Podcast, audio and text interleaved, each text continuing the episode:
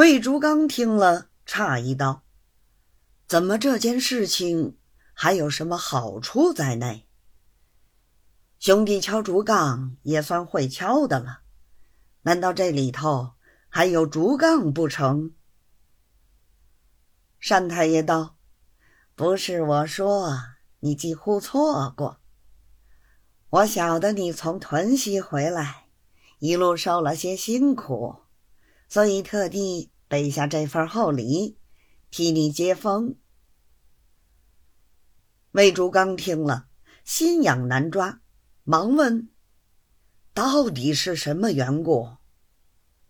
单太爷道：“你出门两个月，刚刚回来，也不曾出过大门，无怪乎你不晓得。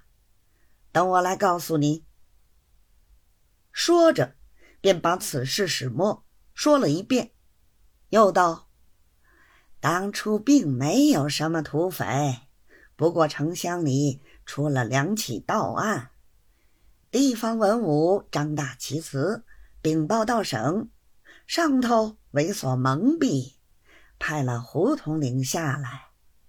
其实地方上早经平安无事。”偏偏要碰着这位胡统领好大喜功，定要打草惊蛇，下乡搜捕。土匪没有办到一个，百姓倒大受其累。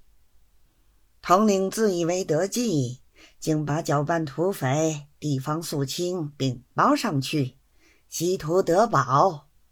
现在又叫他手下的人开办报销。听说锦旗福开到一百多万，害了百姓不算数，还要昧着天良赚皇上家的钱。这样的人，亏你认作同门，还要去拜谢他呢。魏竹刚道：“据你说来，真正岂有此理？他下乡骚扰百姓。”百姓吃了他的苦，为什么不来告呢？单太爷道：“这是我们这位唐翁办的好事儿。百姓起初原来告的，不知道怎么一来，一个个都乖乖的回去，后来一点动静都没有了。”魏竹刚道：“这事情我不相信，我倒要去问问他。”一个地方官有多大？只知谄媚上官，枉续民隐，这还了得吗？说罢，立刻亲自下座，到书案桌上取出信签笔砚，先写一封信给本县庄大老爷。